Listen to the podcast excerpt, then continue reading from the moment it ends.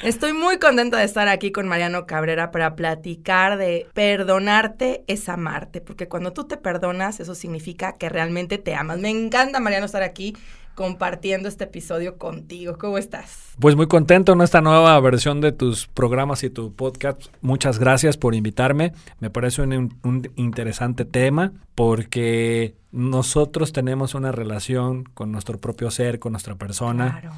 Y muchas veces no nos damos cuenta que nos tratamos muy mal, que nos juzgamos, que somos poco misericordiosos, que la persona que más nos critica y nos castiga y nos lastima somos nosotros, Dinora. Así es, Mariano, somos nosotros mismos.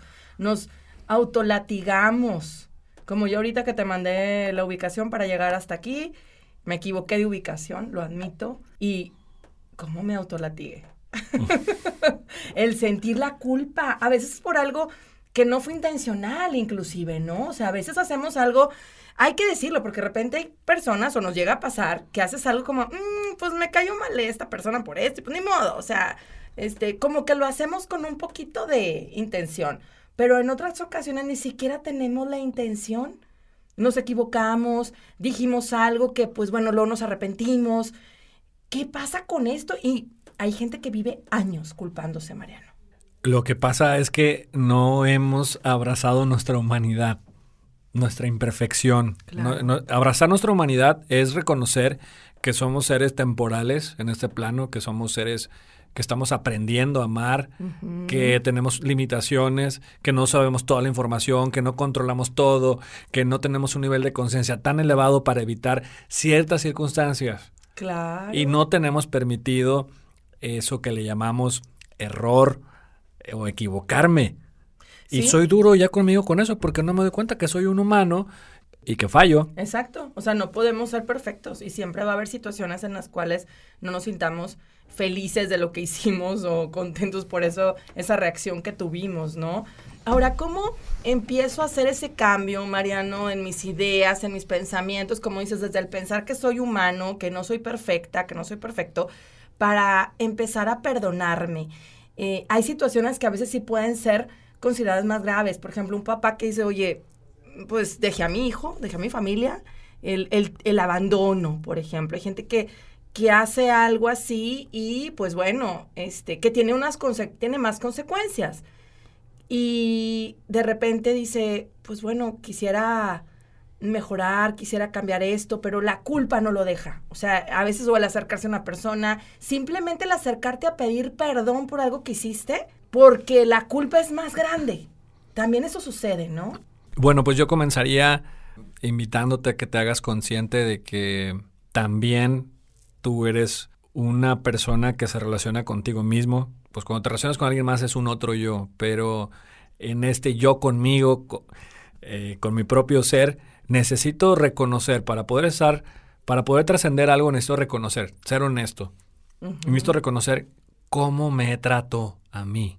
Claro. Y si yo hago un análisis de que yo me trato a mí como me trataron, como he aprendido, como la sociedad me enseña, como ciertas instituciones me han dicho que tengo que ser, juzgándome, culpándome, eh, criticándome, creo que puedo comenzar a, ver mi inocencia porque fue como me enseñaron, fue como aprendí, fue como se me transfirió. Exacto. Si en mi familia eran personas que juzgaban muchísimo, me exigían demasiado, no permitían los errores, un 80 era mal visto, pues no es mi culpa. No es mi culpa que yo sea así conmigo, he aprendido así. Pero los errores se corrigen, no se castigan. Entonces yo puedo aprender de ellos y decir, me he relacionado conmigo mismo de una manera poco sana, que exijo amor, exijo respeto, exijo que me traten bien, pero yo soy la primera persona que no me doy eso. Y entonces, eh, abrazando mi, humanidad y dándome cuenta que soy inocente, que, que yo no sabía lo que estaba haciendo, que no me había dado cuenta que me trato mal, puedo, puedo decidir nuevamente decir, ya no quiero tratarme así. Yo misma, yo mismo puedo decidirlo. Necesito ser compasivo, necesito tratarme diferente. Tenemos un poder muy grande los seres, humanos que se llama el poder de la elección. Mm, y entonces tú puedes elegir en este instante, hoy, hoy puedo recomenzar mi vida. A pesar de que hoy no he renacido, ni he muerto, ni he ido a otra vida. En este instante puedo abrir una nueva página de mi vida y volverla a escribir y decir, hoy no me quiero tratar así. Hoy, hoy quiero tratarme diferente. Porque necesito, necesito tratarme de una manera distinta. Y, y entonces, obviamente puede parecer que no es fácil porque toda tu vida te has acostumbrado así y se ha instalado un hábito pero puedes comenzar con eso, decir, no lo quiero, o por lo menos no me gusta, no me gusta esto, y no me gusta cómo me estoy sintiendo. Me gustaría tratarme de una forma diferente y por eso existe la ayuda terapéutica y, trabajar en terapia. Todas esas creencias, esas experiencias, esos asuntos inconclusos de cómo me relaciono conmigo mismo. Sí, se tiene que trabajar en uno mismo, definitivamente. Y eso, dependiendo de cómo te relaciones contigo, entonces te relacionas con los demás. Porque ¿cómo vas a ir buscando por el mundo a, por ejemplo, una pareja o un trabajo si tú mismo, tú misma no te valoras, tú mismo, tú misma no te amas? O sea, ¿cómo vas a pedir que alguien más te ame, que alguien más te valora si tú mismo estás creando esa culpabilidad o vas cargando con esa culpabilidad, con esa crítica, la, la autocrítica, Mariano? Qué duros somos con nosotros mismos. Somos nuestros peores jueces. Y la verdad no te sirve de nada. ¿Y sabes qué es lo más cañón que vives contigo 24/7? Todo el tiempo está la mente rumiante, me equivoqué, no hice lo que debía, eh, ¿por qué hice esto? Hubiera hecho. Y ahorita también es esta época en la que, bueno, cuando terminas también el año, empiezas a vivir todo eso como el balance de, de vida, que no muchas veces es en positivo, pero es por cómo lo estás pensando también, ¿no? Sí, es muy interesante cómo en el curso de milagros, por ejemplo, te dice, sabes que esta parte de tu ego, de cómo te tratas a ti mismo, lo que está haciendo es venderte una idea de felicidad. Pero te engaña doblemente. Fíjate cómo es. Te dice, tú perdiste la felicidad, tú perdiste la dicha, la unidad, el amor. Entonces, búscalo fuera de ti. Pero luego te vende un pensamiento no amoroso que se llama juicio. Claro. Y entonces estás doblemente engañado porque primero crees que perdiste todo eso, luego lo quieres buscar, pero como no lo encuentras, entonces te juzgas. Y que en estas dinámicas de estarte juzgando y no tratarte bien, a veces nos creemos los hacedores completos de todo lo que nos pasa en la vida. Y más en esta era de la información donde se habla de la proyección, del que el que cree lo crea, de que todo es a través de ti, de que el mundo cómo lo ves en muchas ocasiones en lo que pasa en el mundo, en nuestras relaciones, nos culpamos de todo lo que nos pasa y asumimos incluso la responsabilidad de los actos de los otros. es verdad. Entonces, en ese yo tú, cuando yo parto de, con, mi relación conmigo mismo, con una relación con alguien más, pues tú tienes tus cosas, yo tengo las mías. Siempre, muchas cosas que me pasan tienen que ver contigo, muchas cosas que a ti te pasan tienen que ver conmigo. Pero yo, si, si tú me gritas, si tú me faltas al respeto, yo no soy culpable de eso. Pero ahorita ya con tantas dinámicas y cosas, no, te lo generaste, tú lo creaste. Claro, este, la, la Tú, tú, tú, estás creando tu mundo. Eh, eh, algo te estás haciendo daño. No, no, no, espérame, no, no es así. No, el otro también tiene sus pedos, la, otra tiene sus broncas y yo también. yo te dejo tu chamba, pero yo me hago responsable de lo mío. Sí, qué importante hacerte responsable de lo tuyo y no estar también viendo el culpable, porque eso es otra. O sea, a veces es me culpo yo o estoy viendo quién fue el que me hizo esto, ¿no? Incluso, Mariano, en terapia, hay gente que va a terapia, descubre que, bueno, trae una herida a la infancia o que vivió algo con papá o con mamá, entonces, ah, entonces papá y mamá son los culpables de todos, pues tampoco, ¿no? O eh, a mis ancestros o algo que haya vivido, este, alguien, mi abuelo, etcétera, porque lo hemos platicado también a veces por constelaciones familiares. Entonces, cuando culpas a alguien más de lo que estás viviendo, definitivamente esto no te ayuda tampoco a sanar y no te ayuda tampoco a amarte, definitivamente, ¿no? Cuando escucho hablar todo esto, una metáfora que para mí me ayuda mucho a, tratarme mejor es que la vida es una doctora. Sí. Que nos está ayudando a curar nuestra mente. Porque en algún momento elegimos vivir en una vida donde no experimentamos el amor en su totalidad. Y estamos aprendiendo a amar. Hay una negación del amor incondicional dentro de nosotros y estamos aprendiendo a amar. Pero en ese aprendizaje de esta doctora llamada vida, que en cada uno de sus procesos nos regala tantas lindas cosas y en otras nos enseña tantas cosas, no nos comportamos como un paciente con nuestro propio camino de vida. Cierto. Porque, porque a veces, a veces también yo me he dado cuenta que muchas personas viven culpándose o juzgándose o criticándose que iba todo bien. Iba todo bien en mi relación, pero ahora va mal. Iba todo bien en mi salud, pero ahora me enfermé. Iba todo bien en mi dinero, pero ahora está mal. Pero es por mi culpa.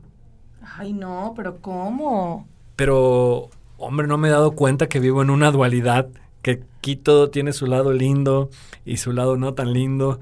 Y hay momentos de luz y hay momentos de oscuridad. Y hay momentos de alegría y de tristeza.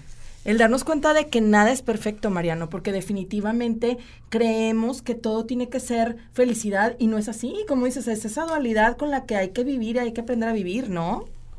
Sí, mira, yo, yo te quiero contar de una de una de una paciente que se curó de cáncer de mama A ver, y que para mí fue una gran maestría su, su, su sanación, porque cuando tú estás en un problema de la vida, ¿qué haces tú con eso? Te victimizas, culpas, ver. condenas, eh, te amargas o haces magia con tu, con tu problema. Sería Eh, bueno preguntarnos ex- eso, cómo ex- reaccionamos, ¿no? extiendes tu, tu sanación a otros. Para mí venir a esta vida o estar en esta vida es que somos una semilla. Entonces, ¿qué estás sembrando tú como semilla a este mundo? ¿Qué quieres dejar en este mundo? ¿Qué quieres sembrar? Pero comienza, si, si eres una semilla y estás aquí por un tiempo, pues hay que cuidarte, hay que apapacharte, hay que perdonarte ¿Cierto? es, ella, cuando le detectaron que tenía cáncer, se curó aparentemente, luego eh, volvió a enfermar y en vez de centrarse en el problema, se centró en sanarse y extender su sanación y creó grupos, compartió su propia sanación a otras personas y llevó un conocimiento a un, a un- a un núcleo de, de personas para llamar testigos a esa posibilidad de, de vida. Hoy se ha curado de cáncer. Entonces, ¿qué maestría tan grande cuando, cuando podemos ver que alguien hace ese tipo de cosas consigo misma?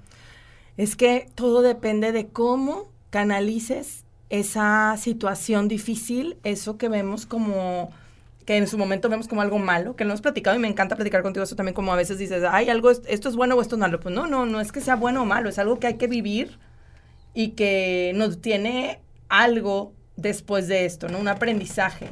Es para algo, aunque al principio no lo entendamos. Y todo tiene un propósito. O sea, este ejemplo que me dijiste y muchas personas que han hecho, por ejemplo, fundaciones de, para eh, prevención del cáncer de mama. Este, me acuerdo de este señor que le secuestraron a su hijo y bueno, se dedica ahora a hacer de forma altruista también el apoyar a otras personas que han vivido eh, secuestros de familiares. Eh, todo tiene un para qué y muchas veces está conectado hasta con tu misión de vida. Es increíble esto. Pero cuando lo vives, dices, no, ¿cómo me está pasando esto a mí? Y hay que cambiar eso, como lo decías, cómo veo desde otro enfoque lo que estoy viviendo, ¿no? Y es una, es una línea muy sutil. Lo que pasa es que tienes que reconocer que en tu mente hay un dictado que está interpretando o evaluando cada cosa que te sucede. Pero es, es como si tuvieras un, un prisma donde observas todo Sí, y es desde el juicio y la culpa. Alguien tiene que tener la culpa. siempre. Y a veces es más fácil perdonar a otros, pero contigo eres la persona menos compasiva. Entonces, eh, algo que funciona muchísimo es que cuando tú no te sientas en paz y te sientas culpable y que te caches que te estás tratando mal por lo que pasó ese famoso hubiera cambiado, le hubiera dicho por qué permití tantas cosas, por qué tomé esa decisión. ¿Quién está diciendo eso? ¿Qué parte de mi mente está diciendo eso? Y ponle un rostro. Va a tener un rostro de payaso, de perro, de demonio, de la persona que no te cae muy bien. No sé, pero tiene, sí, tiene un rostro eso, tiene, tiene una vocecita. Y me quedo como, como un detective diciendo, ¿será verdad eso que me está diciendo? Bueno, ¿qué dice esa otra, otra parte, otra cara de la moneda? Toda situación tiene otra cara. Es, es depende de dónde lo veas, con qué maestro interior veas eso. claro. Hay un maestro interior que tú le puedes llamar Espíritu Santo, Buda, Jesús, Mahoma, Goku, no con sé quien tú creas. Con quien tú creas, pero le dices, maestro, ¿y tú qué dices de mí? ¿Qué piensas de esta situación? Entonces me quedo, digo, pues, no sé, pero me perdono. No sé, pero mira que tú no sabías y así tenía que ser. Confía, suelta. Cuando llega esa respuesta muchas veces no, te, no le gusta a la mente porque sigue atrapada, sigue muy entrenada a estar escuchando esa voz del miedo. Dice, no, sí, sí, sí, quiero tener la razón. Ahí es donde dice el curso de milagros y muchas frases que han visto por ahí en, en las redes sociales. Dice, ¿prefieres ser feliz o tener la razón? A eso se refiere, no una discusión eh, con otra persona, sino en términos de autoevaluación mental. Mm, no tanto con la otra gente, sino contigo mismo. Así es. ¿Qué quieres ser? ¿Anfitrión de Dios o rehén del ego? Porque cuando tú te estás tratando mal y te has juzgado, eh, tu mente quiere ser un rehén del ego. Y, y no puede vivir sin esto de la culpa. Pero yo prefiero ser anfitrión del amor, prefiero ser anfitrión de Dios. Hay que preguntarnos eso. ¿Qué preferimos? Soy un humano que estoy aprendiendo a amar. Y permito equivocarme y tropezarme porque sé que voy a llevar muchísimo aprendizaje para mi vida.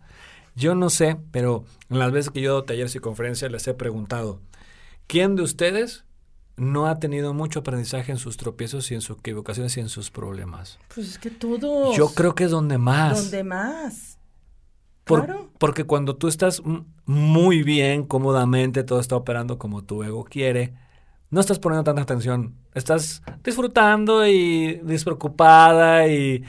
Pero cuando tienes un problema, ese problema ocupa todo tu centro en, en la vida, ese tropiezo, esa situación en la que viviste. Y aparte, creo que la cosa menos amorosa que puede ser contigo es en ese hubiera cuando tú tenías otra de otro nivel de conciencia. Claro, es verdad. Yo no tenía el nivel de conciencia que ahora tengo. ¿Y qué es más? Si tú pudieras destruir a la persona que fuiste, que tomó esas decisiones, no serías quien eres ahorita. Yo no puedo despreciar ese pasado de esa persona que fui y cometió esos errores. No lo puedo quitar porque eso me llevó a ser quien soy. Y hay que abrazar ese pasado. Hay que abrazar y decirle gracias. Tú también tenías cosas chingonas. Tú también tenías cosas lindas y maravillosas. No todo era una mierda como creo. Es que como esas creencias de juzgar y de decir, no, es que no valía o es que eso no, lo que dije, lo que hice, eh, y quedarte ahí, pues no te permite avanzar. Así es. Ojo, cuando te estés culpando de lo que está pasando y tú crees que es por ti todo lo que sucede, no le creas a tu mente. Tú no tienes, tu mente te está llevando a un espejismo de creer que tú puedes tener el control de todo lo que sucede en tu vida y evitarlo. No puedes. Es un sufrimiento impresionante. Se pone la mente eh, como una como una bola de hilo se, se, enreda muchísimo. No, no tengo, ¿De qué tengo el control? No tengo control de nada. De nada. Es inevitable. Y recuerdo a una persona que yo acompañé en una, en una, en una situación donde en un accidente él muy joven quedó en cama, postrado en cama, y me dio una gran lección. Yo creo que me he nutrido muchísimo de las personas que he acompañado en sus procesos porque me han regalado muchísimas cosas. Entonces él decía, mira, yo no sé qué va a pasar, pero voy a estar bien. Yo no sé qué, va a pasar, pero voy a estar bien. Porque a veces cuando ya perdonamos el pasado, cuando vamos caminando por el futuro, da cierta ansiedad e incertidumbre porque digo, ¿y si me equivoco? ¿Y si me rompen el corazón? ¿Y si la cago? ¿Y si no? Estás Todo lo que te dice, sí. Tú hazlo nada más. El... Escúchate. Es que a veces no nos escuchamos. Exactamente. la gente va pensar, preguntando, ¿y qué hago? ¿Y qué me recomiendas? Y, o sea, no digo que no acudas a alguien, a un especialista, pero incluso, Mariano, la terapia no es, haz esto al otro. O sea, no hay gente, no hay nadie que te deba decir qué hacer, salvo, bueno, cuando estás enfermo, ¿verdad? Pero hay situaciones que necesitas escucharte tú antes de tomar una decisión y la gente va esperando respuestas. ¿Qué me dice la persona, no sé, el vidente? ¿Qué me dice quién sabe quién? Es que no, o sea, nadie puede tomar una decisión por ti. Exacto. El miércoles hubo una posada de unas alumnas y alumnos y yo prendí el carbón y preparé el asador al estilo Jalisco. Porque Ay, aquí, en, aquí en Monterrey es, es diferente. Mm. Lo hice al estilo Jalisco. Entonces, yo los entiendo porque como, re- como regio, si yo veo ese asador, pues obviamente Mariano no lo está haciendo bien. Y no, lo- no le, no le va a quedar bien. Qué Y interesante. está reprobado. y yo he hecho carne asada desde niño. Ajá. Y no por nada, pero me queda muy rica. Y este, y pues yo aventaba los pedazos y estaba ahí. Entonces dice una alumna, ya, ya entendí, eres un niño. Y le dije, ¿apenas te estás dando cuenta? Claro que soy un niño y me estoy divirtiendo. Estamos aquí reunidos en una posada, no nos vemos. Estoy haciendo carne asada, amo la carne asada, me encanta convivir con ustedes. Pues yo me estoy divirtiendo. Yo no estoy pensando si me va a quedar bien, si me va a O quedar el mal. método va a exacto quedar de los bien, regios. O el método exacto, el método perfecto, y que si la cago, que no sirvo, que soy un tonto. No, nomás me, me- me puse a hacerla. La probaron y dijeron, qué rica está. Yo no me hubiera imaginado que hubiera quedado tan rica. Yo digo, es así, solo hazlo. Solo hazlo. Para mí, mis, mis amigos, que tú ya tuviste el gusto de conocer, por ejemplo, Jesús Hidalgo y mis amigos Ah, que, sí. que cantan, me dicen, canta. Y yo, pues no canto. No, no, sí cantas, pero te juzgas. Sí. Fíjate cómo, cómo nos mentimos. Si yo le pregunto a un grupo de gentes, eh, ¿tú cantas? Te dicen, no, oye, claro que todos cantamos. todos pero cantamos. Pero no tú crees que no cantas bien. Juzgas tu voz. ya juzgas tu voz. Y hay tanta gente que ha juzgado el, el poder cantar que no se da cuenta que tiene una voz linda. Sí. Entonces yo no me había atrevido a eso. El día que dije, no me importa el que dirán. Yo voy a cantar porque me gusta cantar y voy a compartir esto en las ceremonias, en los eventos que compartimos. Y ya cantas, Mariano. Y ya canto y me divierto. Y pues no soy artista ni canto bien, pero, no pero yo me la paso. Sí. Yo simplemente hay que hacerlo, Disfrutar. disfrutarlo. Es que todo volvemos a lo mismo. Eh, Ahorita que no perdonarte el juicio, el estarte criticando, es no amarte, no aceptarte. Y para mí así es la vida como, como atreverme a cantar, atrever, atreverme a vivirla, atrever, atrever a vivir la vida. Y por, por estarme juzgando y por miedo a equivocarme o el qué dirán y, y, y- y tratarme de esa manera, no la vivo. Ay, sí, no, la verdad es muy pesado. Es muy pesado vivir así. No vivimos felices. Y pues cambiar ese chip yo creo que es importante. ¿Qué les gusta, qué te gustaría decirles para que nos llevemos así de tarea? A mí me encanta siempre que dejemos tarea. Ah, muy bien. práctica para empezarte a amar. Ya decíamos, bueno, no juzgarte, no criticarte. ¿Qué, qué nos llevamos para practicar esta cuestión de amarme y perdonarme? Más bien, perdonarme para realmente amarme. Pues dos cosas. Hay, en- hay una ocasión en la que en el espejo de mi recámara puse, hoy elijo verme con los ojos del amor y con la compasión divina. Hoy elijo verme con los ojos del amor y con la compasión divina. Entonces eso me ayudaba a cada día con las decisiones que, he tomado, Hoy elijo verme con los ojos. con los ojos del amor, Del amor y y la compasión divina.